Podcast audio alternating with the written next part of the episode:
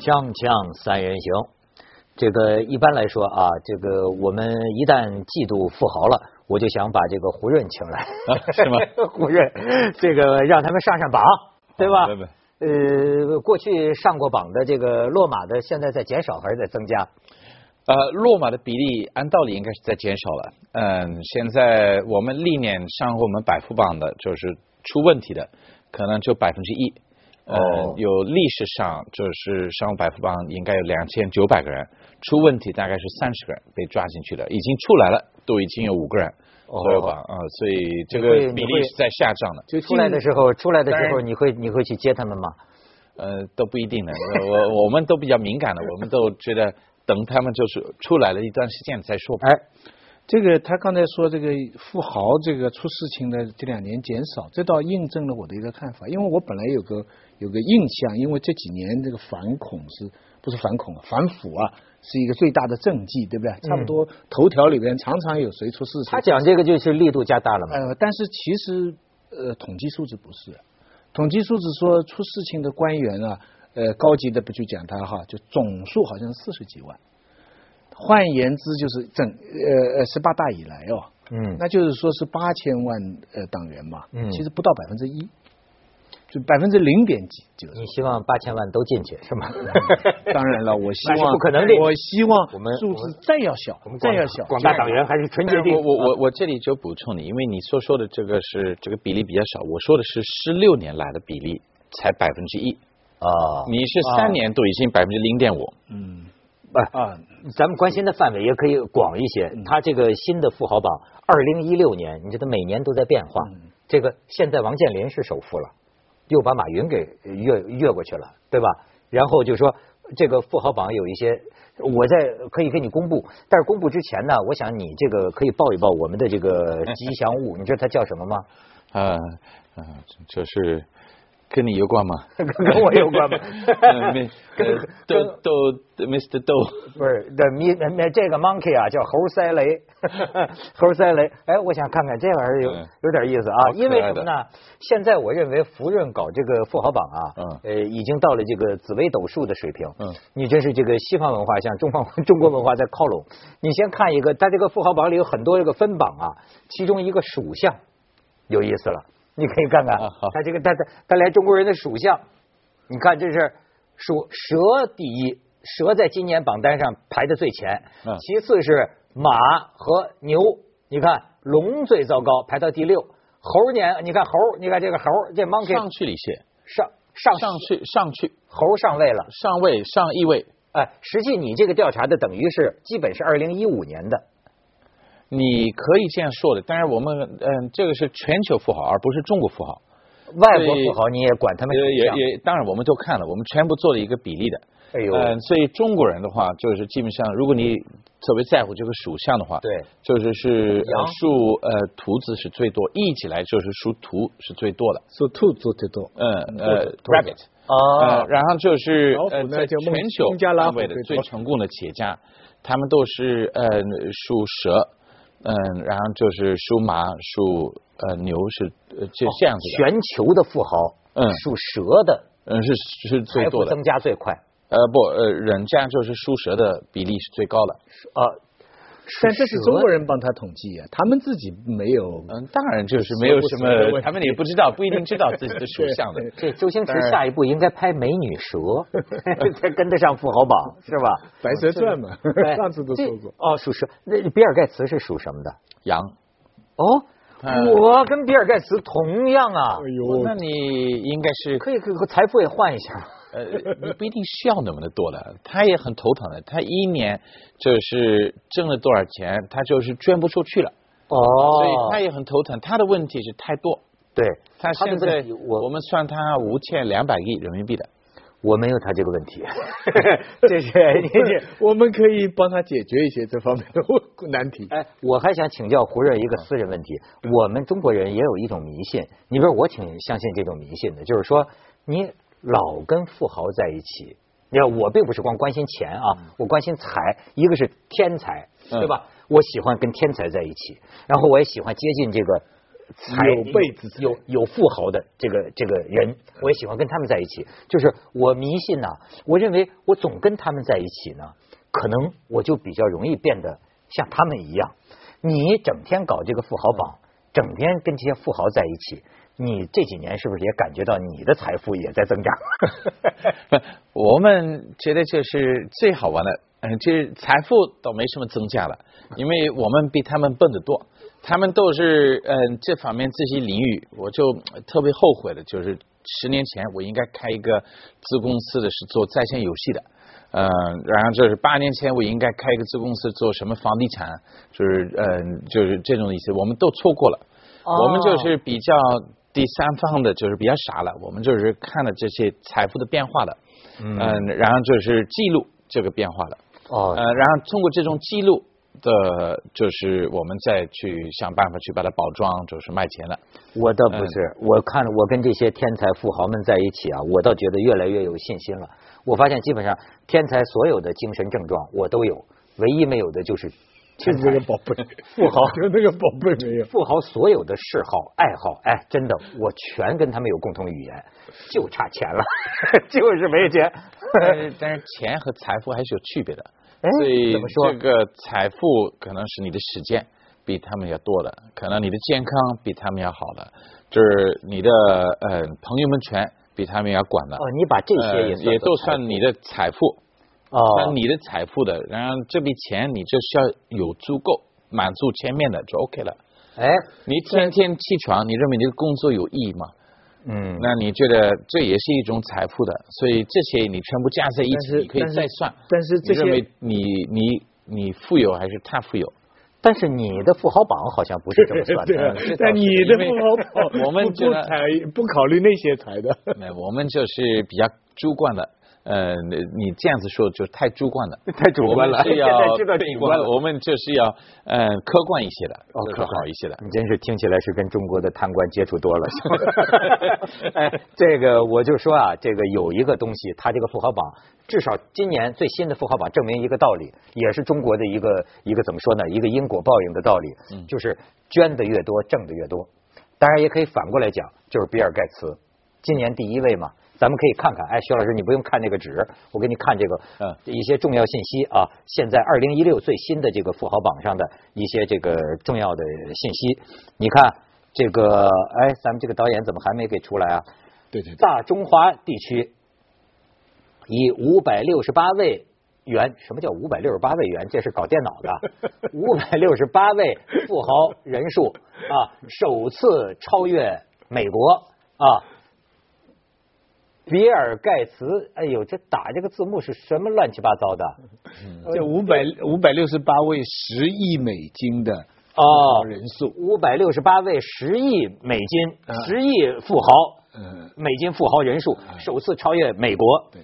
然后呢，这个全球经济放缓呢，呃，然后比尔盖茨呢是八百亿五千两百亿人民币的，五千两百亿人民币啊嗯，八百亿美元蝉联世界首富，巴菲特跃居第二，北京首次超越纽约，成为世界最多十亿美金富豪居住的城市。哎呦，北京现在是十亿美富豪最多的，而且是美金呢，对对吧？然后呢，我们再往下看，两位美国总统候选人，地产大亨唐纳德·特朗普、彭博创始人迈克尔·布隆伯格分别以六十五亿和三百七十亿资产上榜。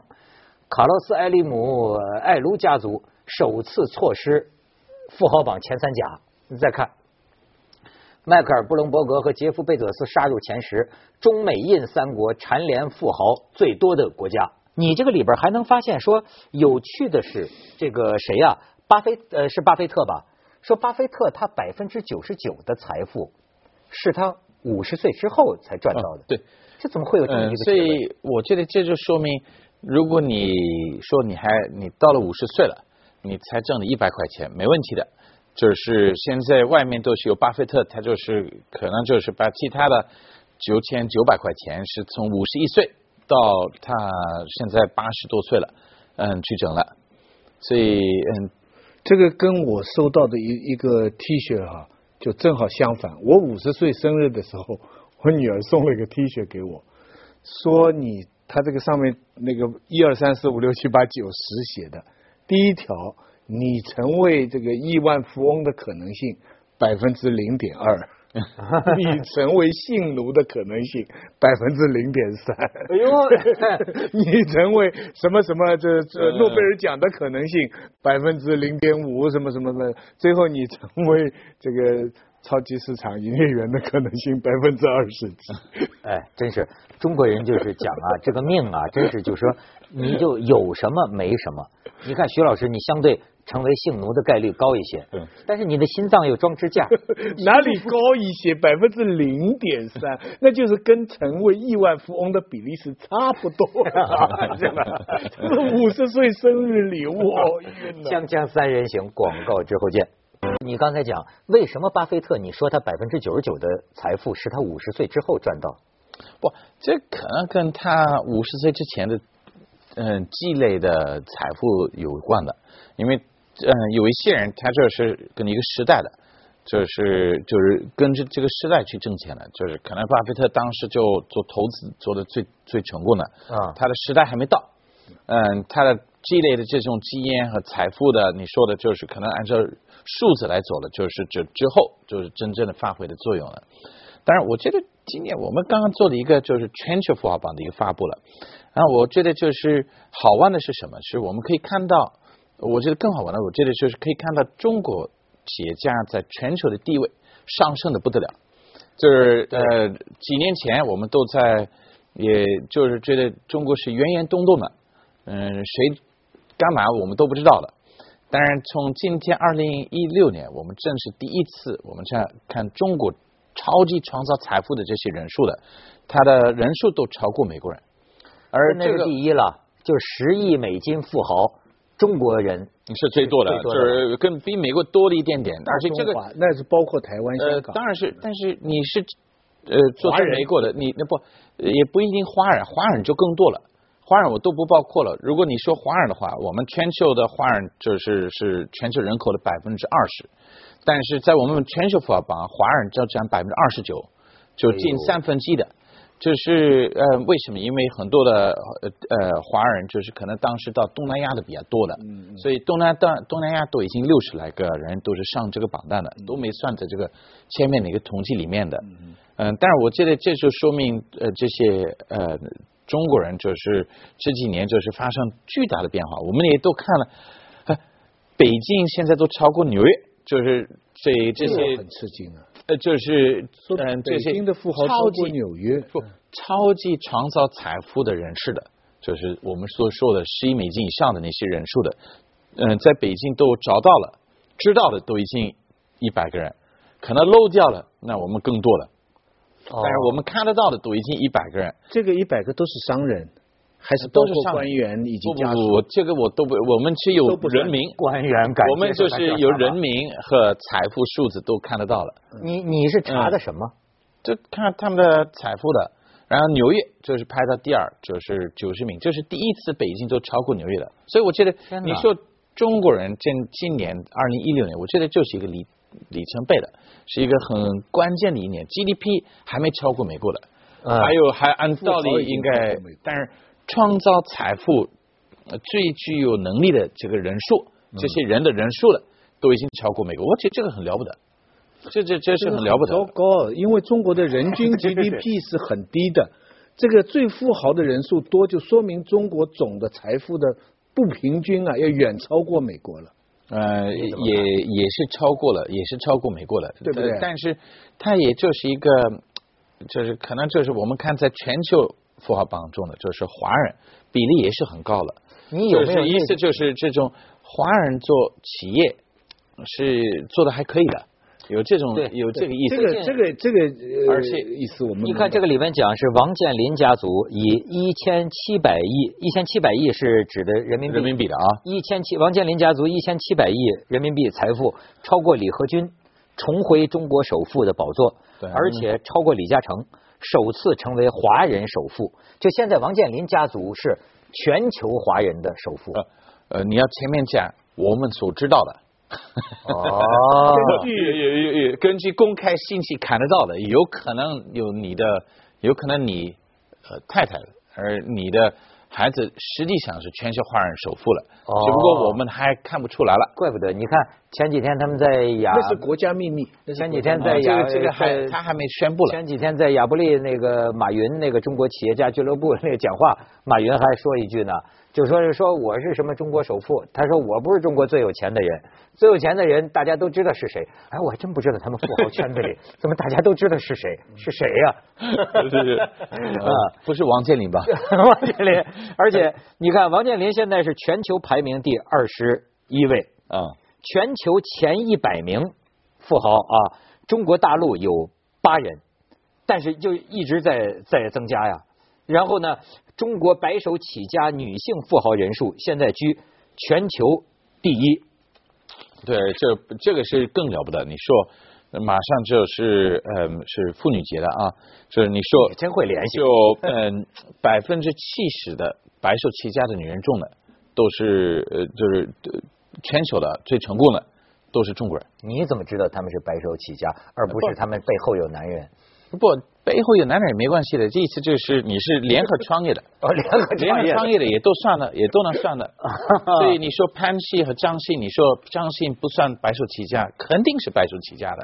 啊你说吴亚军和蔡奎，就是龙福集团的，就是你说蔡奎、吴亚军，那吴亚军肯定是白手起家的，就是你说呃算不算联合，还是算更多，那就有时候就不好说了。当然，这种白手起家的这种概念，就是就是肯定是 OK 了，就绝对没问题。然后还有很年轻的，你再你再往年轻化的话，你会发现有中国的一些年轻的白手起家的也很厉害了。哎，中国的这个富豪年轻人是不是占一个很在全世界平均水平来说，我我很明显。我们算的大概嗯，呃就是全球嗯八零后的白手起家十亿美金以上的，就是我们招到了二十三个人。哦我说招到的意思，找到的呃漏掉应该还有对最起码二十三个人，嗯 有可能四十六个人更多的。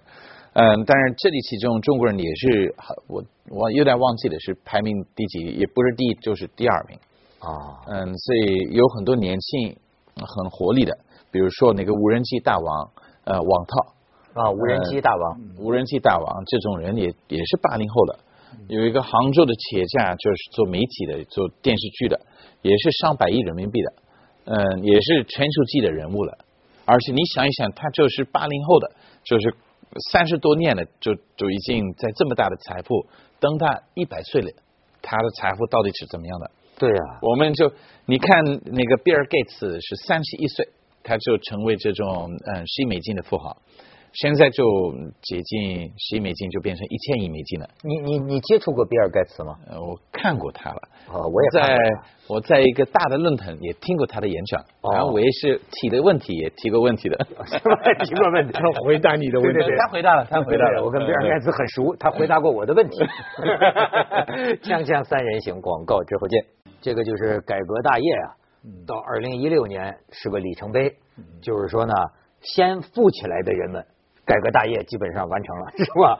这家伙非非常富了，十亿富豪的超级富，这个我很惊全球第一了讶，就是说在北京的富豪超过纽约了，那么中国的富豪数量这么多了，但是我们当然也就想到中国的人均 GDP 不那么高，那个贫富悬殊大。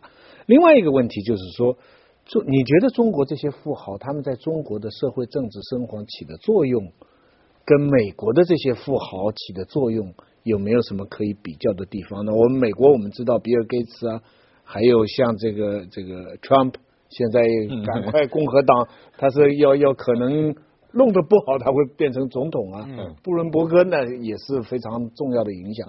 那你也熟悉马云啊、王健林啊这些人，你觉得他们在中国的政治社会当中正在扮演一个什么角色呢？我觉得这些创业家、也企业家的，他们其实嗯在改变很多人的生命的。你说百度、李彦宏，你说现在所有人都是用那个搜索引擎，就基本上用的是他发明的一因为谷歌不能用。嗯啊，因为 一方面因为这谷歌不能用的，但是你说马云也改变了很多人，就是怎么呃就是购物的。你说李呃马化腾这些人，我觉得完全在改变人的生命。你说这个改变人的生命的同时，你会不会也是有到社会一定的影响力的？你说到一种政治影响力肯定就存在的。你说王健林员工多少？就是十几万个员工呢，嗯，就是呃呃，华为的员工也就是十五万的员工呢。你说这个就是多么重要对对一个经济？王思聪，你是怎么算？你是把他跟王健林他单独能算得出来了，单独能算得出来，他是六十来个亿人民币的。王思聪啊，王思聪，他因为他就是八八零后的富豪了，就是说。他应该是八零后的一个富豪了，也能单独算出来了。呃，因为他占有他的集团的百分之一，还有远线的百分之一上下的，然后你就把这两个加在一起，好像嗯大不了呃五十呃六十亿这个样子的，能排上名次吗？呃，好像排不上，今年是排不上了，因为他们他以年龄分的话，他也还是呃年龄，他是八零后的，应该是最富有之一，那毫无疑问的。而不是今天，那明天就是碧桂园的老板把财产给他一个女儿，好像也是年纪很轻的，对不对？但是，但是那个故事更吓人了，因为那个故事是全球从来没见到的一个故事的，就是爸爸都在了，对，所有的财产都给了女儿，就给女儿。嗯，就是一般来说，当爸爸不在，像李嘉诚，你到今天我们都说不清，呃，他的儿子 A 和儿子 B 到底。以后会分多少钱？但是杨慧元就是你说碧桂园那个，就是百分之百八给你。然哎，这是一个年轻的人，我觉得也有很大的一个压力，因为以后大部不有名的。你说杨国强谁谁都不知道了，杨慧元谁都关注，因为他像王思聪一样的有非常年轻的，然后就是也是非常非常，而且没有结婚，哎，好像。结婚了，当然，嗯，他唯一一个能网上就找不到的那个照片的，就是他的婚宴照片了。哦，这个要往娱乐新闻方向聊吗？不是，不是，这个就说明中国的儒家文化伟大。嗯，中国的家庭伦理纽带是世界上任何国家不能相比的。嗯，就是这个原因。你觉得英美的？我我没听明白。你说中国这个家庭的这种文化呀，就全部给孩子可以，但是这个是全球第一次我们看到了，我是没看到了。但是其他的中国的企业家都不这样子的，嗯，他们就等到他们死了以后，才到时候再分的。像最近我们关心很多的这些台湾的富豪，就是一下子今年，嗯，台湾的这些大的企业家就呃有几个是过世了，其实这个按道理应该很正常的。只不过当过世了以后，我们就是发现这个人财富，他的儿子财富绝对上不去的。为什么？两个太太。十个小孩儿，然后你就分 分到了，就是基本上就是绝对以后就排不上什么榜单了，他们也基本上都要白手起家了，在我们也也不能完全白手起家的，但是没错，就是第二次创业的才能再次进。太太多了，太太多了，儿子不的那些富豪有没有就是他死了以后，他小他钱财不主要的不给小孩儿？有没有这种情况？我觉得这方面做的比较好是德国的，他做这种家族企业是做的在我们全球富豪榜是最多的。嗯嗯，所以比例你说中国现在第一代的占百分之九十度九十五，因为是时代的原因的。但是像德国的，就是在我们全球富豪榜上的只有百分之五十是第一代的，其他都是家族企业的。就是你可以倒过来说，呃。第一代的就不成功了，白手起家，缺乏创业精神，叭叭叭。所以德国政府也就是很愿意多吸引一些移民人，就是他们会把创业精神就是做起来了。嗯。但是你可以倒过来来看，你说，哎，德国人做家族企业是做的最成功的，全球的。嗯，因为他就是会把呃这个家族和这个企业一起做大的，就是宝马这个家族其实。就就已经到了第三代了，嗯，就差不多。波士也是也是就这样子走了，波士也也有这样子。嗯，爱马仕是一个法国的品牌，就是也是这种家族企业的基因来做了。嗯，他们你觉得中国的家族企业他们有没有自己的这个呃方法，或者说是有有这个把握，能够可持续发展？我目前我们看来，就是台湾的这种企业家的。个人生活比较复杂，所以就从这个角度就是比较难的。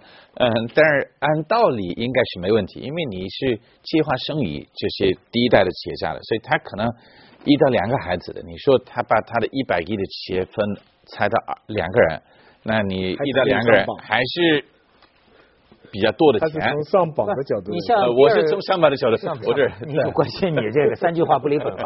这 你像比尔盖茨，听说就是留给一个孩子一千万，是不是？对，但是他挺我我接触的几个这种全球上的全球富豪的，他们就是比较头疼的是，你今年挣的钱，像去年比尔盖茨挣了一千亿的，嗯，呃，人民币的一千亿的，嗯、然后就是呃，他能捐出去的，捐不出去的，这笔钱也就很头疼的一件事情了，没听说过，还有捐不出去的 那太大的一个数字了。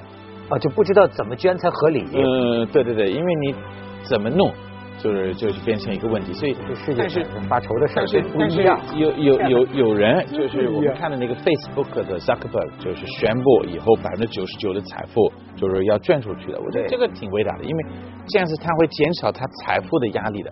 是其实 Big 园的老板就是他为什么要捐这笔钱给他